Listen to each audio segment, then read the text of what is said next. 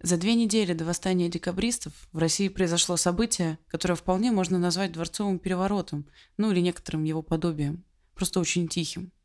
Но если бы не это событие, восстание 14 декабря оказалось бы, пожалуй, физически невозможным, как бы ни были справедливы и своевременны многие требования восставших. Так что же произошло? Как возникли те самые недели между царствия, и причем здесь императрица-мать Мария Федоровна и знаменитый герой войны 12 года – граф Милорадович.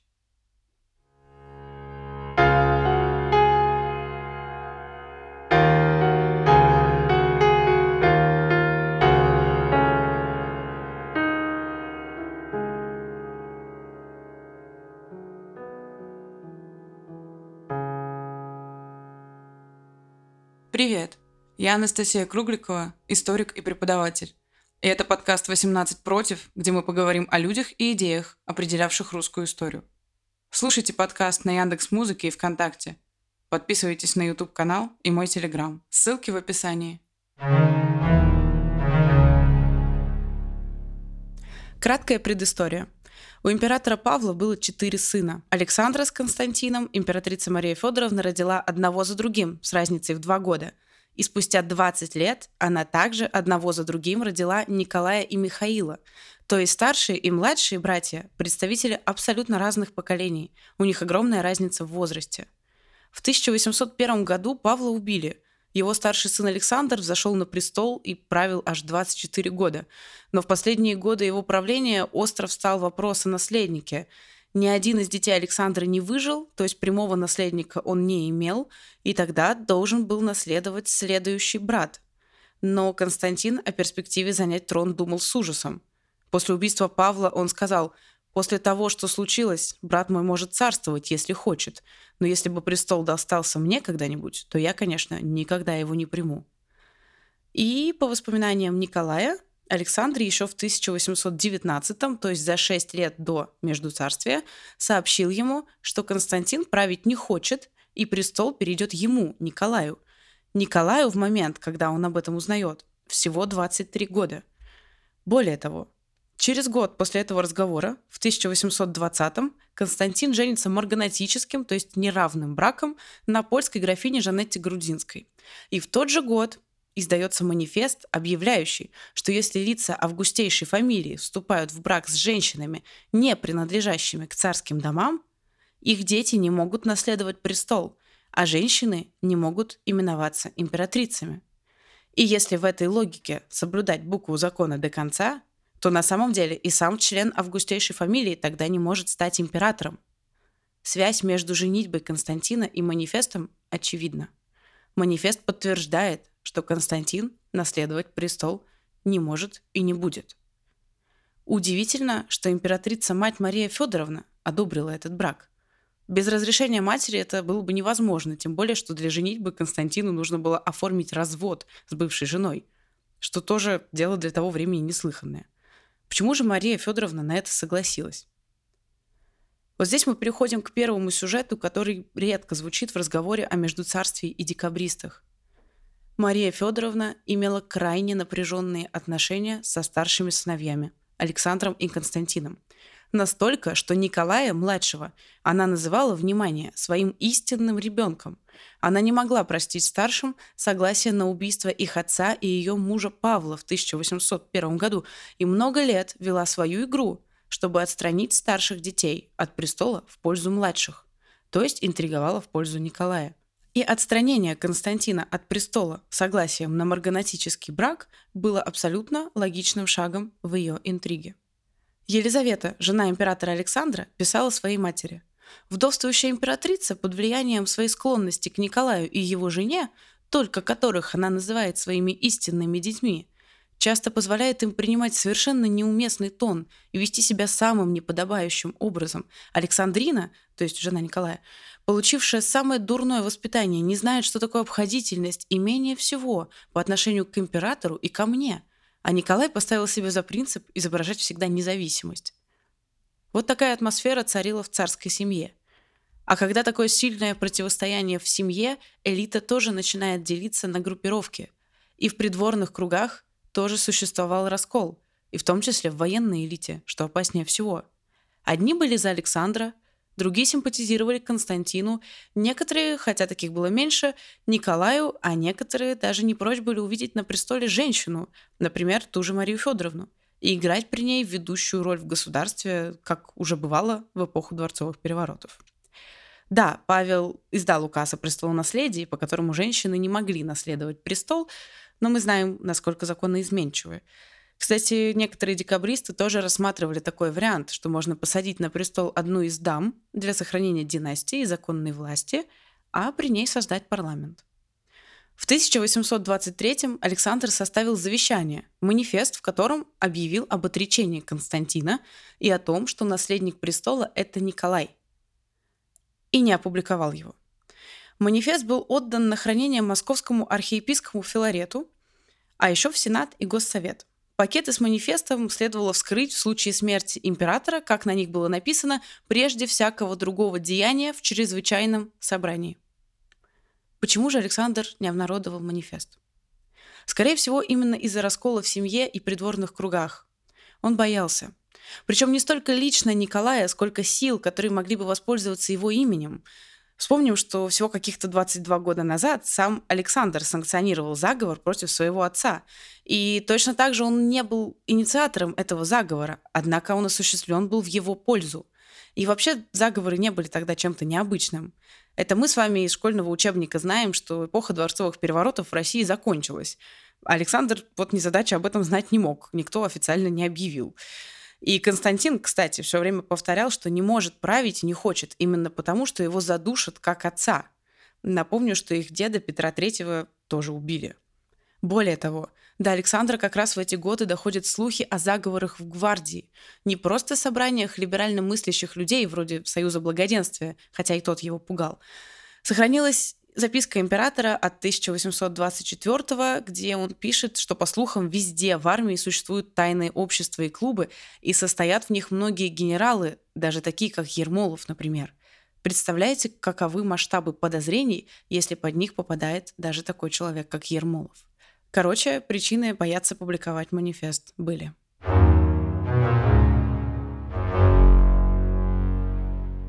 Наступает ноябрь 1825 -го.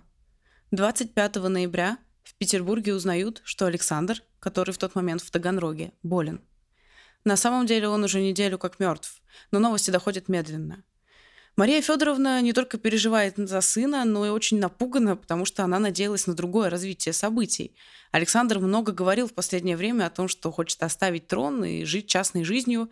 При таком раскладе переход трона к Николаю, торжественно объявленный самим Александром, получился бы быстрым и безболезненным. Теперь же, в случае смерти Александра, создавалась очень опасная ситуация. Что нам важно помнить? Во-первых, Николай знает, что он должен наследовать престол и знает о завещании. Во-вторых, общество продолжает считать наследником Константина, поскольку манифест не опубликован. В-третьих, в царской семье и в придворной элите существует сильнейший раскол – и вот тут в игру вступает главный герой сегодняшнего разговора – граф Михаил Андреевич Милорадович. Генерал Милорадович – любимый ученик и правая рука Александра Суворова.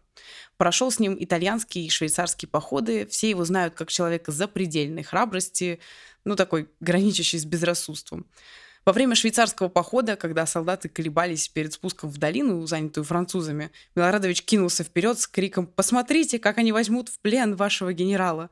Естественно, солдаты ломанулись за ним. Это про него ходят легенды, что он завтракал под огнем на Бородинском поле.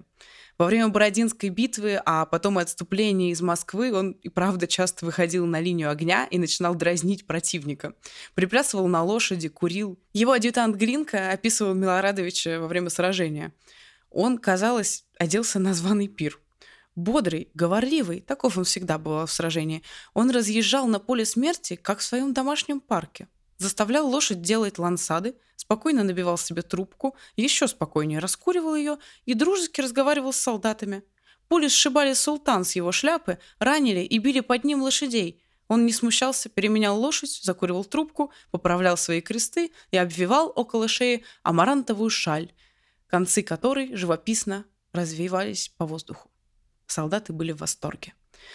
Милорадович командовал в битве народов под Лейпцигом и, конечно, брал Париж. А еще он учился у Канта в Кёнигсберге, делил любимую женщину с Грибоедовым, на посту военного губернатора в Киеве лично тушил пожары, возвращаясь домой с обгоревшей шляпой, а в 1820-м был одним из тех, кто спас Пушкина. Он лично допрашивал поэта, арестованного за противоправительственные стихи, и настоял на переводе Пушкина на службу на юг вместо ссылки в Сибирь. Словом, Милорадович сделал достаточно, чтобы остаться в памяти потомков и вне контекста восстания декабристов. Но если сегодня спросите Милорадовича школьника, пожалуй, первое, а может и единственное, что он скажет, что тот был убит декабристами на Сенатской площади. При этом выход Милорадовича к сбунтовавшимся солдатам вообще не ключевая его роль в тех событиях. Это всего лишь печальный итог игры, которую он вел несколько недель до этого.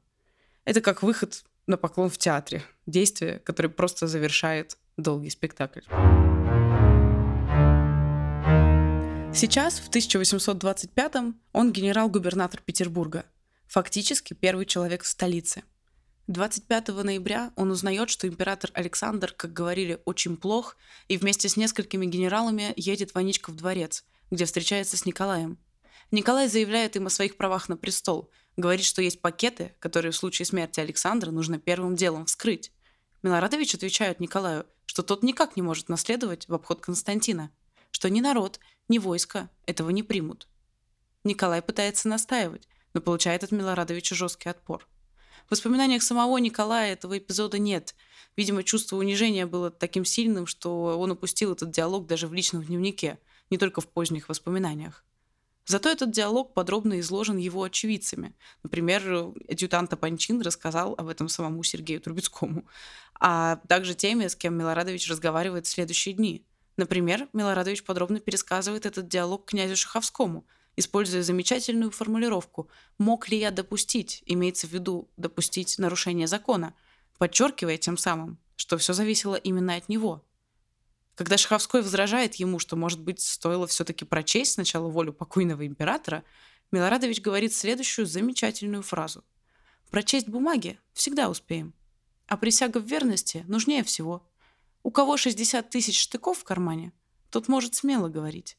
Говоря это, Милорадович бьет себя по карману. Можно подумать, что Милорадович из хвастовства преувеличивает свою роль, но вся армия в Петербурге действительно подчиняется ему – он генерал-губернатор столицы, к тому же человек невероятной славы и невероятного авторитета. Николаю же не подчиняется практически никто. Милорадович может силой диктовать свою волю, и он это делает, и не он один. Вероятнее всего, мы можем говорить о стихийном заговоре генералитета высших военных чинов с целью не допустить воцарения Николая. Чего же они хотят? Они хотят, чтобы престол занял Константин. Почему? Вопрос замечательный, учитывая, какая репутация у Константина. Откровенно самодура, крайне взбалмошного и достаточно жесткого человека, пьяницы и развратника. Сам генералитет за Константина прежде всего потому, что это человек их поколения, в отличие от молодого Николая. Он им понятнее, к тому же многие, прежде всего Милорадович, сражались рядом с ним против Наполеона, а такое не забывается. Вообще поколения тогда очень разительно делятся Отечественной войной на тех, кто успел повоевать, и тех, кто не успел. И, конечно, Милорадович надеется при Константине, своем боевом товарище, оставаться одним из первых людей в государстве, а может и приумножить свое влияние. Тем более, что интерес Константина к государственной политике всегда был умеренным. Другим же, в том числе некоторым декабристам, Константин внушает много надежд, как минимум потому, что он далеко. А я напомню, что он в этот момент находится в Варшаве, потому что занимает должность наместника в царстве польском. Про него можно очень многое надумать и многое наврать солдатам и населению. Что он хочет отменить крепостное право и военные поселения, сократить срок службы, ввести конституцию, как в Польше, а в Польше с 1815 года конституция. Для некоторых приятно так или иначе славянское происхождение его супруги, ну точно более близкое, чем происхождение жены Николая, немки. Есть надежда на императрицу не королевских кровей, ну как бы простую.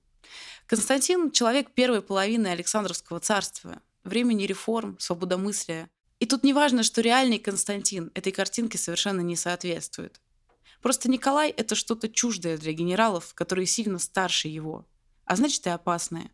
Да и служить под началом младшего не хочется. Тем более, что у Николая репутация надменного, грубого солдафона, любящего управлять.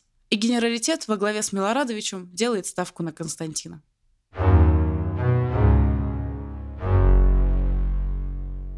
27 ноября, через два дня, приходит весть, что Александр мертв. Николай об этом сообщает сам Милорадович в церкви во время молебна. Мария Федоровна, находившаяся там же, впадает в беспамятство, ее уносят. Милорадович же буквально берет Николая под руку и ведет присягать Константину. Вопреки настоянию Александра, цитата, «прежде всякого другого деяния» вскрыть пакеты. Николай прекрасно понимает, что он не должен присягать, но выбора у него нет – ему не на кого опереться. Помимо Милорадовича, рядом с ним во время присяги стоит еще Голенищев-Кутузов. А это, на секундочку, один из участников заговора против его отца, один из убийц Павла. Николай присягает сам и проводит присягу так быстро, что поражает современников. Графиня Несерода пишет, «Великий князь проявил большую торопливость. Он на все стороны приказал присягать без всякого порядка, что к тому привело, что войска выполнили это раньше правительственных властей.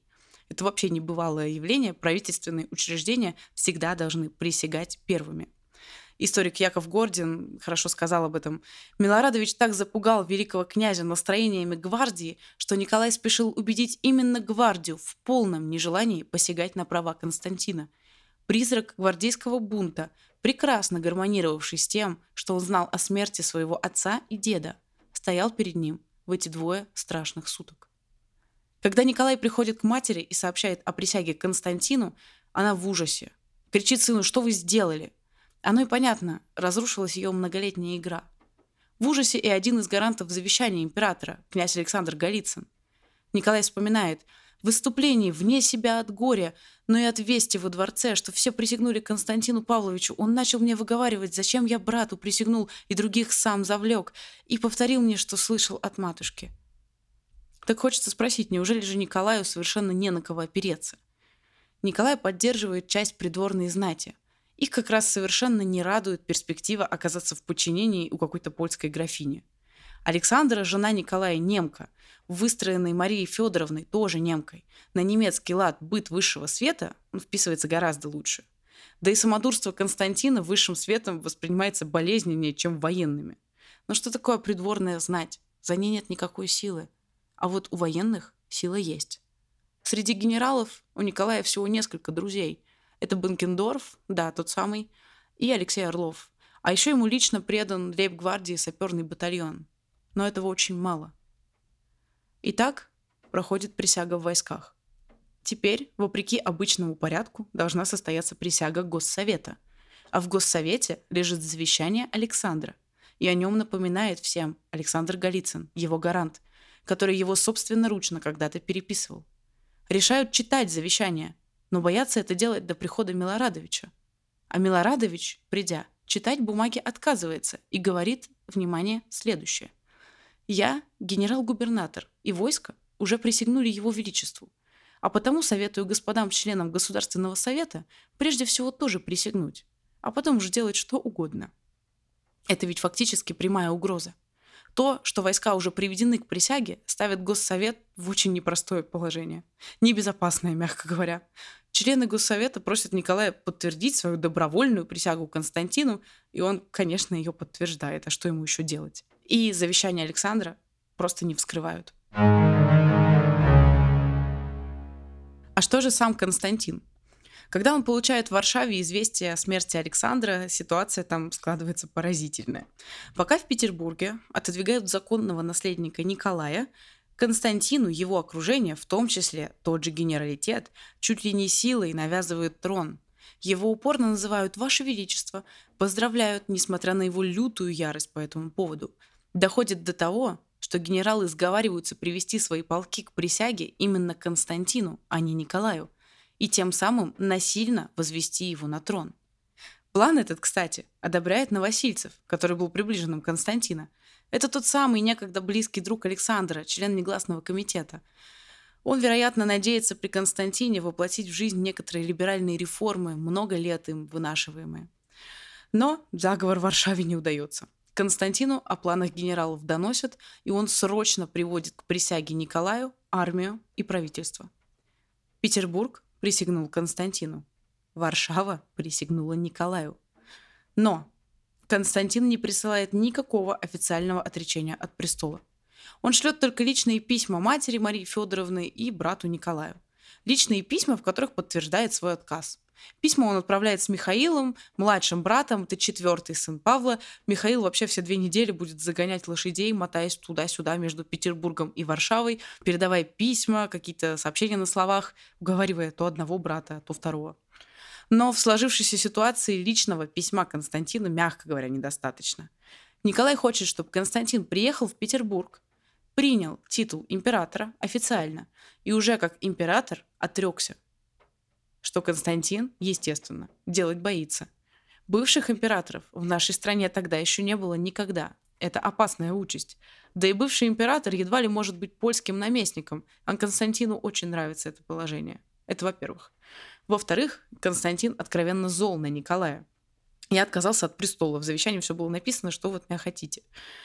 Не меньше злится он и на Милорадовича, который тоже шлет ему письма с просьбой занять престол. Милорадович отказывается верить, что Константин не принимает престол даже тогда, когда Петербург ему уже присягнул. Это для генерал-губернатора, во-первых, потрясение, во-вторых, крах всех его планов.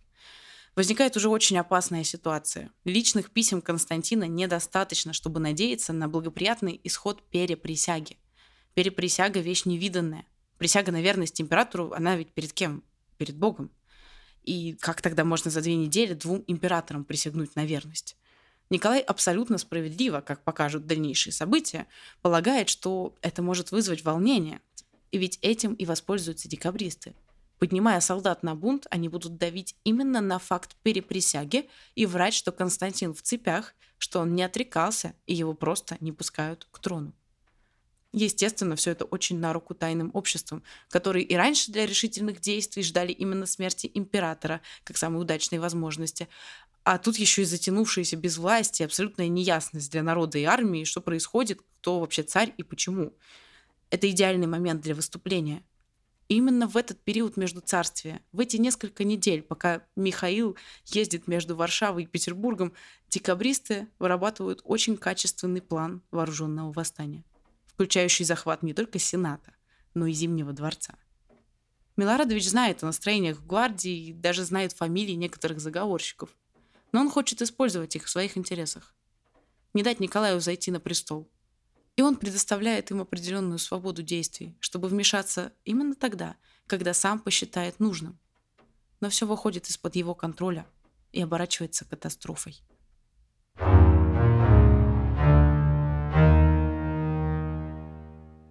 Николай узнает о заговоре тайных обществ 10 декабря и тут же отдает Милорадовичу как генерал-губернатору столицы поручение разобраться. Фамилии многих заговорщиков известны. Нужно только узнать, кто из них в Петербурге и немедленно арестовать. В списке значится Рылеев, например, а значит, можно установить наблюдение за его квартирой, которая, на секундочку, соседствует с Сенатом. Тогда станут известны почти все активные участники заговора. На том, скорее всего, все и закончится. И сделать это должен именно генерал-губернатор но он этого не делает. Он игнорирует данные ему поручения, а заставить его Николай не может. Нечем. Николай решается назначить переприсягу на 14 декабря. Известно, что выступить заговорщики планируют именно в момент переприсяги. Николай пишет «Воля Божия и приговор братней надо мною совершаются. 14 числа я буду государь или мертв».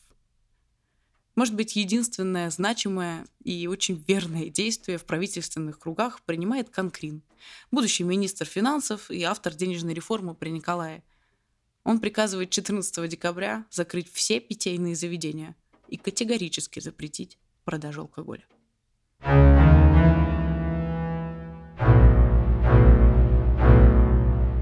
Утром 14 декабря Милорадович сам присягает Николаю и уезжает, готовый к новостям. И действительно, через несколько часов, будучи у своей возлюбленной Екатерины Телешевой, он узнает о волнениях и тут же едет к Зимнему дворцу. А там ему сообщают, что восставшие солдаты московского полка не просто отказались от присяги и вышли на площадь, но и сильно ранили двух генералов. И вот это принципиальный момент. В этот момент Милорадович понимает, что все вышло из-под контроля, а точнее и не было даже под его контролем, что это не просто заговор офицеров, который можно будет использовать в своих интересах. Это уже не заговор, это бунт. И восставшие солдаты не будут разбираться во взглядах отдельных генералов, в оттенках генеральства, как удачно выразится историк Яков Гордин. Милорадович оказывается в глупейшей ситуации. Теперь он должен силой защищать права на престол Николая, которому сам недавно не дал на него взойти. Прекрасно понимая, что Николай, став императором, ему этого не простит. Что последует не только отставка со всех должностей, но и высылка из столицы. Для Милорадовича, привыкшего жить светской жизнью, находиться в центре государственного управления, прозябание в провинции равноценно смерти. А значит, ему нужно искупить вину, сделать что-то такое, что Николай окажется ему обязан. Что-то, что докажет, что Милорадович незаменим. Нечто из ряда вон выходящее.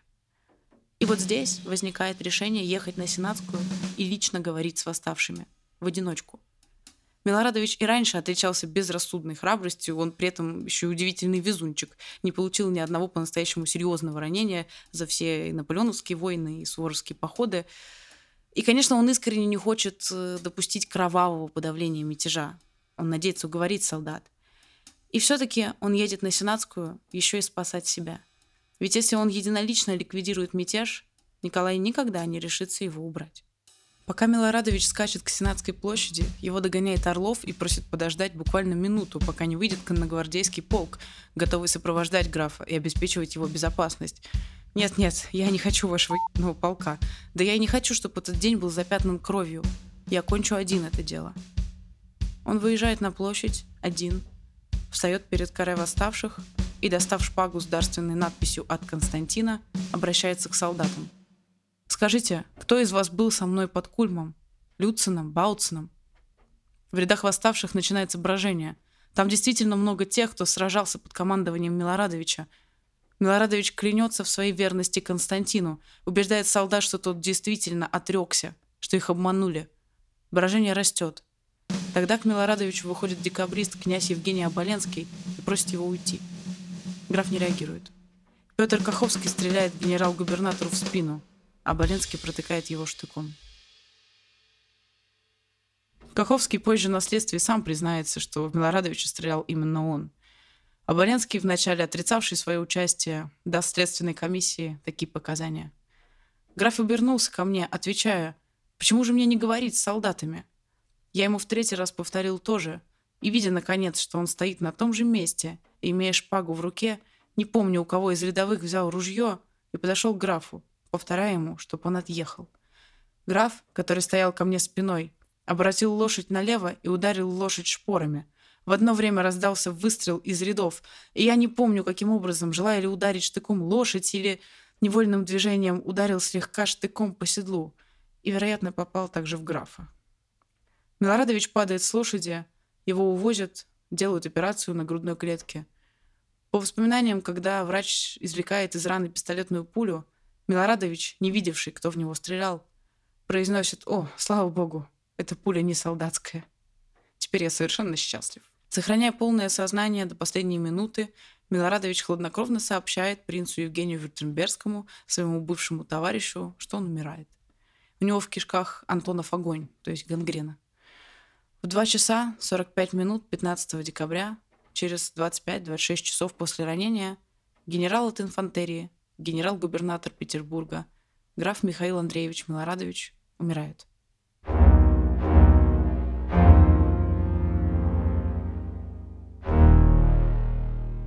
Николай I пишет брату. «Бедный Милорадович скончался. Его последними словами были распоряжения об отсылке мне шпаги и об отпуске на волю его крестьян. Я буду оплакивать его всю свою жизнь. У меня находится пуля. Выстрел был сделан почти в упор статским, сзади, и пуля прошла до другой стороны. Николай, конечно, слегка лукавит. Его отношение к Милорадовичу не может быть только таким – но о событиях 25-27 ноября, как и о дальнейшем бездействии Милорадовича, во время правления Николая практически не будут вспоминать. Это будет и дань уважения великому воину, и нежелание императора говорить об унизительных и страшных для него самого моментах. На допросах декабристов, произносящих фамилию Милорадовича, часто будут одергивать. Подробно расследовать вопрос о связи Милорадовича с декабристами Николай не захочет. Милорадовичу не удается трезво оценить ситуацию. С умеренным крылом декабристов, которое хотело незначительных ограничений для самодержавия или всего-навсего смены самодержца, они бы друг друга поняли и могли бы действовать сообща. Но преобладало радикальное крыло – Трубецкой, Рылеев, Бестужевы, Оболенский. И с ними Милорадович ни о чем никогда не договорился бы. Цели у них были совершенно разные. Они мыслили категориями полной смены политического строя – а Милорадович все еще категориями дворцового переворота. Они хотели конституции, а Милорадович посадить на престол старого друга Константина. Пожалуй, именно столкновение таких разных смыслов и целей борьбы делает 14 декабря одним из ключевых моментов в истории России. Итак, мы знаем, что происходит в неделе между царствия в правительственных кругах. А чем в это время заняты декабристы, Почему восстание провалится, несмотря на существование четкого и выверенного плана? И можно ли считать предателем Сергея Трубецкого? Об этом я обязательно расскажу в следующем выпуске.